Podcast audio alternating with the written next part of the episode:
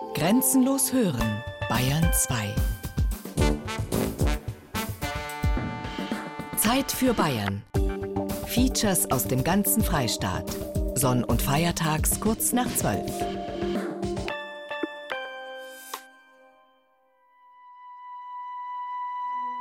Die Ritter vom Altenstein aus dem deutschen Sagenbuch.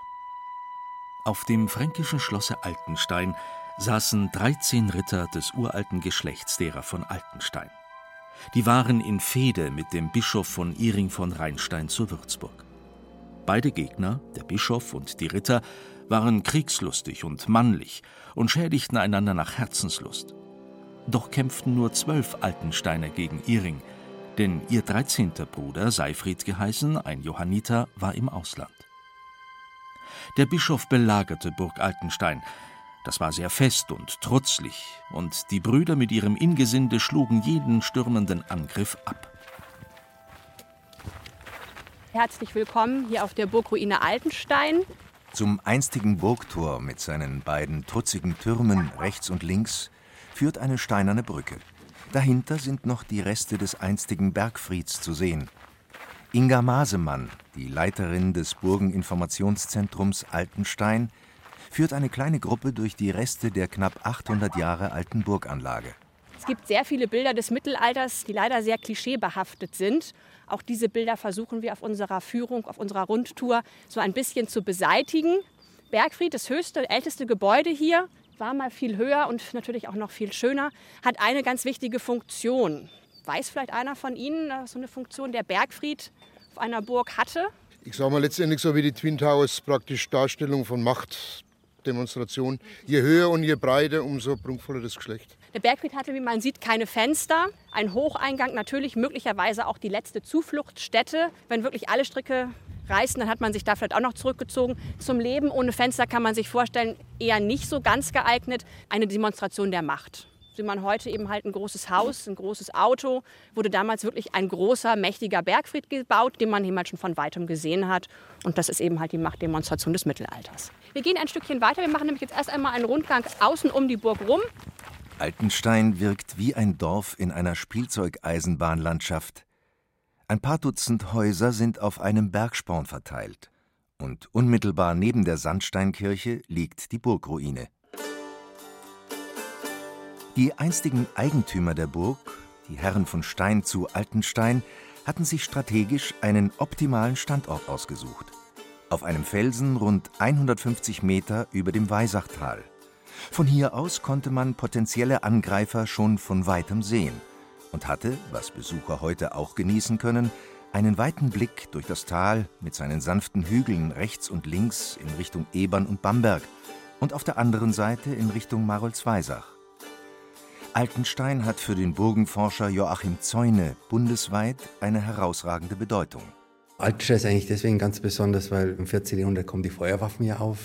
Und erst so 1420, 30 herum beginnt aber die Burgenarchitektur sich auf diese neuen Waffen einzustellen, auf die Hakenbüchsen, auf die kleinen Geschütze. Da ist diese Burgenlandschaft in den Haßbergen ganz bedeutend, weil sie mit diese frühesten Artilleriebefestigungen überhaupt zeigt, die wir kennen. Dann haben wir diese, waren ja ganz viele Familien im 14., 15. Jahrhundert auf dieser Burg. Wir haben diese Serien von Gewölbekellern übereinander, wie so ein Schweizer Käse, also wirklich mit Korridoren verbunden, immer ein Stockwerk tiefer aus dem Fels gehauen. Also diese Durchlöcherung des Burgfelsens mit Gewölbekellern, Lagerkellern, die ist auch ganz ungewöhnlich. Wir sind hier jetzt in der Vorburg. Es war umrundet von einer Mauer und es waren hier die Handwerker, sozusagen die Betriebe hier drin. Vielleicht mag einer von euch da drüben mal einmal auf den kleinen Knopf da drücken. Dann bring noch Laken in die Kammer. Ich beeile mich. An so einem ruhigen Sonntag äh, hier in Altenstein kann man sich immer schwerlich vorstellen, dass hier wirklich so das Wirtschaftsleben der Burg war. Und deswegen haben wir uns ein bisschen Unterstützung mit dieser kleinen Tonkulisse geholt, damit man sich wirklich vorstellen kann, hier war der Schmied, hier wurde geschmiedet, hier waren die Tiere, man hört die Gänse. Aber man sieht jetzt sehr schön die Holzschuhe, die Schlageisen, Pfanne. Also alles, was man gebraucht hat, wurde auf der Burg selbst hergestellt. Denn äh, entsprechende Märkte oder Ikea waren ja damals leider noch nicht so unbedingt in greifbarer Nähe. Für die zwischen 10 und 11 Jahre alten Kinder Jona, Tillmann und Anna ist klar. Auf der Burg lebten einst Ritter.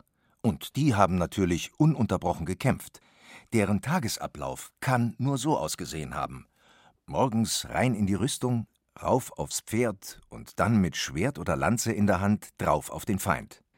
In einem der Kellergewölbe von Ruine Altenstein dürfen die beiden mal so eine Ritterrüstung anprobieren. So, unsere Nachwuchsritter brauche ich jetzt. Also einmal habe ich jetzt für euch ein komplettes Kettenhemd. Jetzt müssen wir mal eben nur schauen, wo oben, wo unten ist. Genau, den Ärmel müssen wir da einmal rausziehen. Bisschen schwer. Genau die richtige Größe, wie man unschwer erkennen kann. Kettenhemd war die Basis. Jetzt darfst du jetzt noch mal in die, in die Rüstung steigen. Achtung. So, genau, da mal die Hände durch. Perfekt.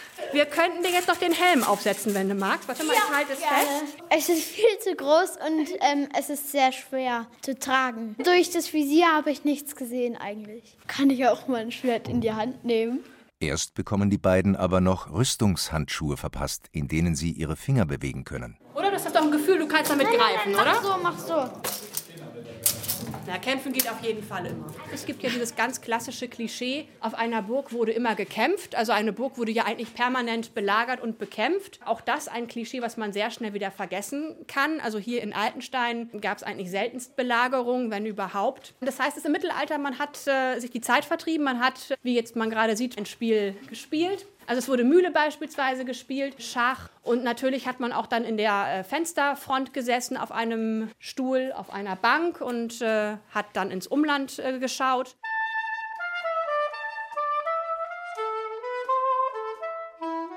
Ruine Altenstein, Bramberg, Rotenhahn oder Raueneck. Alle der rund 20 Burgen am nordwestlichen Zipfel des Landkreises Haßberge waren Bollwerke, um klar die Grenze zwischen den Bistümern Würzburg und Bamberg zu markieren, erklärt Burgenforscher Joachim Zäune. Das hat zu tun mit den mittelalterlichen Territorien, die dort sehr kleinräumig waren.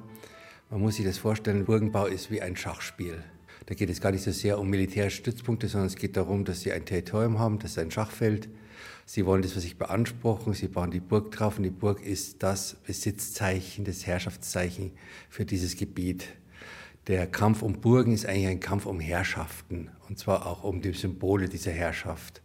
Die Burg ist es letztlich zwar das zentrale Verwaltungselement, aber militärisch gesehen hat die Burg nie die Bedeutung gehabt oder Burgen ganz generell, die wir ihnen unterstellen.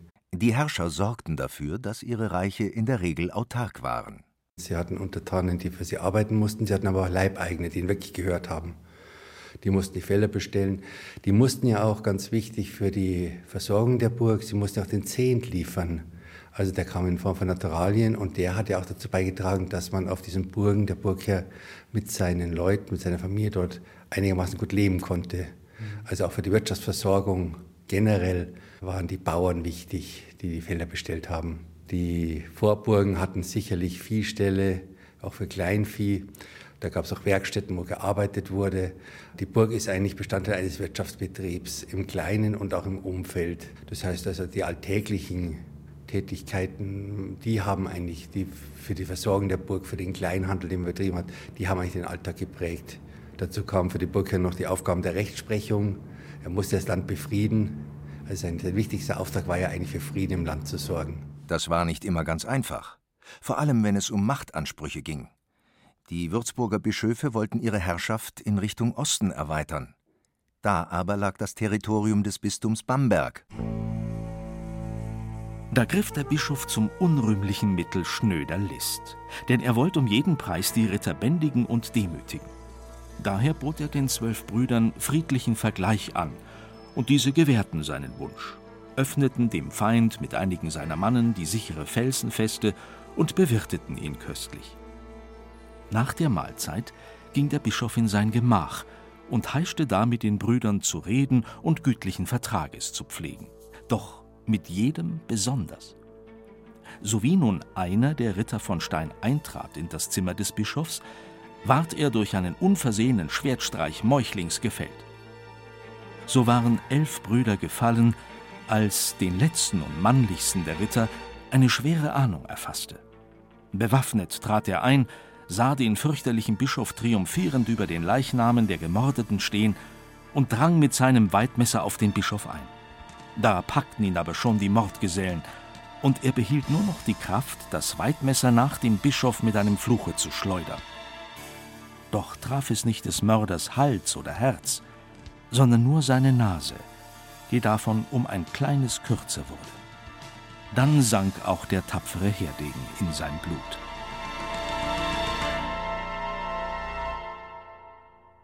Um aber die Macht über die Bamberger Burgen Altenstein, Bramberg und Rotenhahn zu erlangen, schreckten die Würzburger Kirchenfürsten auch nicht vor erfundenen und erlogenen Anklagen zurück. Falschbezichtigung beim Kaiser, das hatten wir auf der Burg Bramberg und auf der Burg Rotenhahn. Einmal ähm, 1168 und einmal 1323.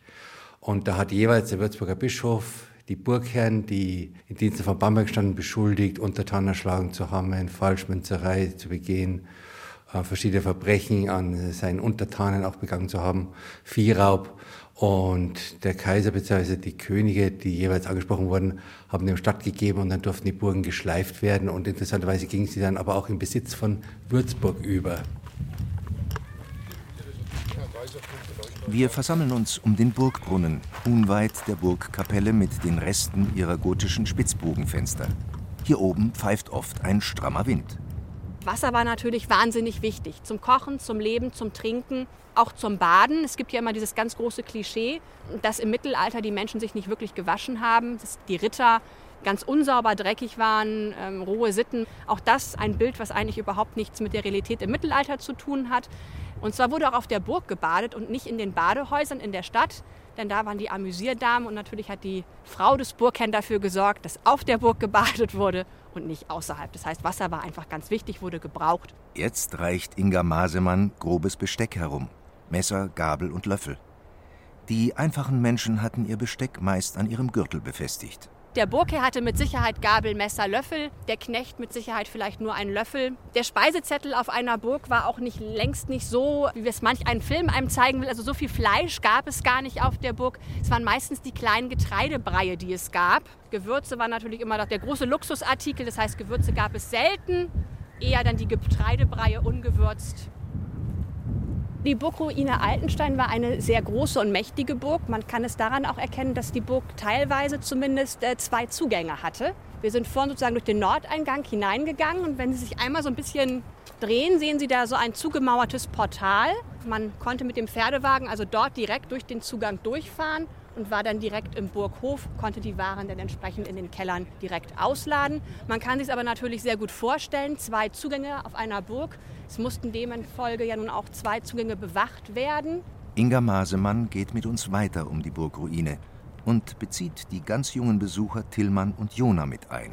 Ihr erklärt mir jetzt mal, was meint ihr, was ist das hier? Eine Schießscharte. Schießscharte. Eine T-förmige Schießscharte. Und was meint ihr? Wenn ich mich jetzt hier mal so als Längenmaß daneben stelle, kann das sein, dass auf so knapper Kniehöhe hier eine Schießscharte war? Nee. Nee. Ist unbequem, oder? Was meint ihr? Ich glaube, da, das geht noch weiter, der Turm nach unten. Richtig. Wir haben es ja eben gesehen, diese Mauer, die ja auch viel tiefer runtergeht. Das heißt, wenn man jetzt hier graben würde, wäre wär die Mauer noch viel tiefer. Seit 1972 gehört die Burgruine ja dem Landkreis. Und dieser Weg wurde dann eben halt zum Erschließen der Burgruine angelegt und dementsprechend wurde der Graben, der viel, viel tiefer war, aufgeschüttet. Und so kann es sein, dass eine Schießscharte auf Kniehöhe da ist. Aber natürlich, die normalerweise haben die im, im Stehen geschossen. Der Turm wäre noch viel tiefer runter. Was ist das da oben am Turm? Könnte sein, dass es einfach ein Wurferker war, wo man dann entsprechend äh, zur Verteidigung was rauswerfen konnte. Jetzt kommen wir sozusagen über diese Steinbrücke aus dem 18. Jahrhundert in die Burg. Früher natürlich wäre es eine Zugbrücke gewesen. Man kann über dem Portal sehr schön die Punkte noch sehen, wo die Ketten angebracht waren. Ich vermute aber jetzt mal im Mittelalter, so laut wie unsere Gruppe war, wären wir jetzt hier schon nicht reingekommen. Die Zugbrücke wäre zugezogen und wir hätten es gar nicht reingeschafft. Im 17. und 18. Jahrhundert verloren die Burgen in den Haßbergen an Bedeutung. Der Grund dafür war, das politische und wirtschaftliche Leben spielte sich längst in den Städten ab. Und der Erhalt der einst herrschaftlichen Burganlagen war viel zu teuer geworden. Die Burgen verfielen. Vielfach wurden sie von Bäumen, Büschen und Sträuchern überwuchert. In den 1990er Jahren allerdings, nach einem quasi mehrere Jahrhunderte dauernden Dornröschenschlaf, wurden sie Anziehungspunkt für Menschen, die in den Burgen Kraftorte sahen. Esoteriker glaubten, dass da, wo Burgen oder Kirchen stehen oder standen, keltische Heilplätze waren. Was damals in den Hasbergen ablief, das war unglaublich, denn es gab auf jeder Burg eine andere Art von Vandalismus. Vor allem die Esoteriker, die dort eingefallen sind, äh, überall solche Heilzentren oder Sternbeobachtungsplätze gesehen haben und zu Hunderten eingefallen sind und rumgekraxelt sind, sich Heilsteine mitgenommen haben, also von den Burgenteile weggehackt haben. Die Death Metal Szene war zugange dort, die Teufelsanbeter waren dort, Voodoo-Kulte. Die Burgen sind zum Teil beschmiert worden. Und das lag daran, dass das Denkmalamt damals der Referent, der zuständig war, der Meinung war, wenn man die Burgen versteckt, dann passiert ihm am wenigsten. Also je weniger man sich um die Burgen kümmert, umso weniger passiert. Und es war halt genau das Gegenteil. Die Burgen waren so versteckt, dass jeder dort hineingehen konnte und Vandalismus betreiben konnte. Menschen aus der gesamten Bundesrepublik pilgerten zu den Burgen, legten sich auf Steine und glaubten, dass die vermeintliche Kraft aus den Steinen gut sei für Magen, Nieren, Leber oder Herz und Krankheiten heilen könne. Dann kamen wirklich busweise die Leute und wollten auf diese äh, vorgeschichtlichen Krankenstationen. Also da gab es dann äh, für alles mögliche Felsen, Heilfelsen. Und dann war natürlich die Folgeerscheinung war, dass dann die Schatzgräber kamen, weil die gedacht haben, wenn das keltisch ist, dann sind dort irgendwelche vorgeschichtlichen Wertgegenstände vielleicht noch im Boden zu finden. Plötzlich kamen überall die Raubgräber. Und das war dann so intensiv, dass wir gesagt haben, das, das können wir nicht mehr akzeptieren. Das hat auch nichts mehr mit irgendwelchen meditativen Tätigkeiten zu tun, sondern das ist wirklich aggressive Zerstörung. Joachim Zäune hatte die Idee, einen burgenkundlichen Lehrpfad zwischen acht Burgen zu konzipieren. Der Pfad ist rund 40 Kilometer lang geworden. 2010 wurden die Burgen der Region sogar auf die Liste der 100 wichtigsten Geotope in Bayern gesetzt. Der Landkreis Haßberge sah in den Burgen, Schlössern und Ruinen ein Potenzial, zusätzliche Gäste in die Region zu bringen. Der Landkreis und die umliegenden Kommunen gaben sich selbstbewusst den Namen Deutscher Burgenwinkel. Pensionen stockten die Zahl ihrer Betten auf und Privatleute schufen Ferienwohnungen, erzählt Marolz Weisachs Bürgermeister Wolfram Thein. Ja, Ruine Altenstein hat eine sehr große Bedeutung für uns. Es ist ja der äh, Anlaufpunkt für die Touristen bei uns im Markt Marolz-Weisach. Das Interesse auch an den deutschen Burgenwinkel ist immer mehr gegeben. Und man hört es auch, wenn man mit vielen spricht, die aus dem Umland kommen oder auch von weiter weg her, die bei uns Urlaub machen oder auch den deutschen Burgenwinkel äh, besuchen, dass da einfach stetige Nachfrage auch da ist und immer wieder neue Leute zu uns kommen, um natürlich auch das Thema Mittelalter für sich zu entdecken. Der Deutsche Burgenwinkel will aber auch von den ähnlichen Besuchermagneten in der Nachbarschaft profitieren. Coburg mit seiner Feste wird nach Angaben der Stadt jährlich von mehreren Millionen Tagesgästen besucht. Auf der Feste Heldburg in Thüringen, rund zehn Kilometer nördlich von Altenstein, wird im Herbst das Deutsche Burgenmuseum eröffnet. Dort werden mehrere tausend Besucher im Jahr erwartet. Um zu den rund 6000 Besuchern im Burgeninformationszentrum noch mehr Gäste zu bekommen, haben die Verantwortlichen der Stadt Coburg, der Stadt Bad Kolberg-Heldburg und des Landkreises Haßberge Anfang des Jahres im Burgeninformationszentrum Altenstein eine Kooperation geschlossen. Bislang werben sie allerdings überwiegend nur mit Prospekten füreinander. Michael Amthor ist bei der Stadt Coburg für Tourismus und Stadtmarketing verantwortlich. Er hat keine Angst, dass er über die Kooperation Gäste verlieren könnte, sagt er nach der Unterzeichnung des Vertrags. Wir sind ja auch Teil der europäischen Metropolregion Nürnberg und da eben ganz viele Menschen zu begeistern, eben auch nochmal bewusst zu machen, dass wir hier eine ganz tolle Landschaft haben, dass man hier wandern kann, dass man hier Radfahren kann, dass man hier ganz tolle historische Dinge neben den Festen wie Samba-Feste, was wir in Coburg auch haben, zu besuchen, sondern dass es da auch über das ganze Jahr nachhaltig was gibt, was man immer auch als Ressource für die eigene Gesundheit nutzen kann. Das ist auch was, was man sagt, was dann gut passt, wenn man eben von Burg zu Burg unterwegs ist. Hasberge-Landrat Wilhelm Schneider hofft über die Kooperation ganz klar auf einen Gästezuwachs. Unsere Region allein ist zu klein und das hat jeder der Partner gesehen. Wir müssen uns größer aufstellen und äh, ich denke, und das ist auch ganz wichtig, wir sehen uns nicht als Konkurrenten, sondern wir sehen uns als Partner, als Ergänzung. Der Gast will nicht allein nur die Feste in Coburg sehen, sondern er will dann, wenn er sich für Mittelalter interessiert, will er wissen, was gibt es denn da noch in der Gegend und dann ist das Deutsche Burgenmuseum oder der Deutsche Burgenwinkel natürlich eine wahnsinnig gute Ergänzung. Wir wollen nicht auf unsere 300.000 Gästen oder Übernachtungen äh, beharren, sondern wir wollen das natürlich weiterentwickeln, weil da äh, ja gewisse Wertschöpfung da ist. Das ist auch mit Arbeitsplätzen verbunden und das wollen wir weiter ausbauen. Auch die kleine mittelalterliche Stadt Sesslach in Oberfranken und die Stadt Bad Kolberg-Heldburg setzen große Erwartungen in den Verbund.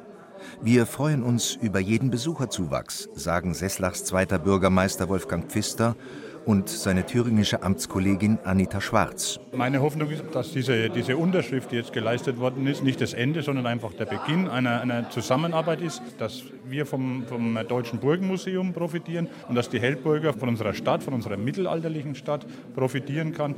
Dass unterm Strich letztendlich alle gemeinsam mehr Besucher haben.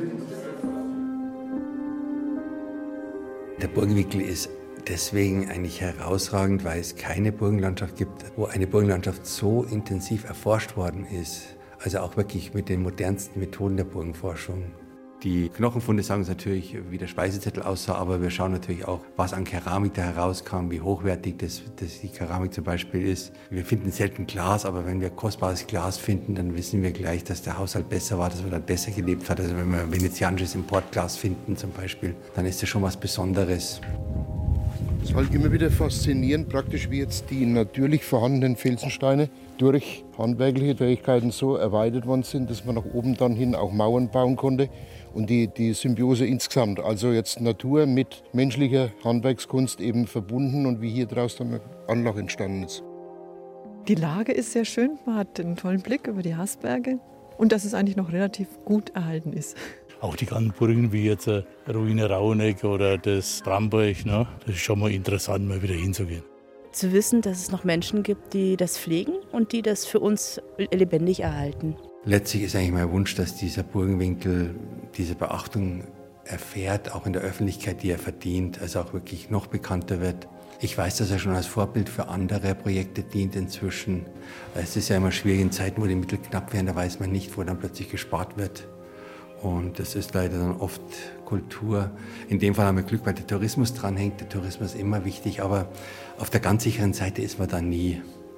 Und von daher hoffe ich, dass der Burgenwinkel nicht bloß weiter besteht, sondern dass er vielleicht sogar noch attraktiver werden kann.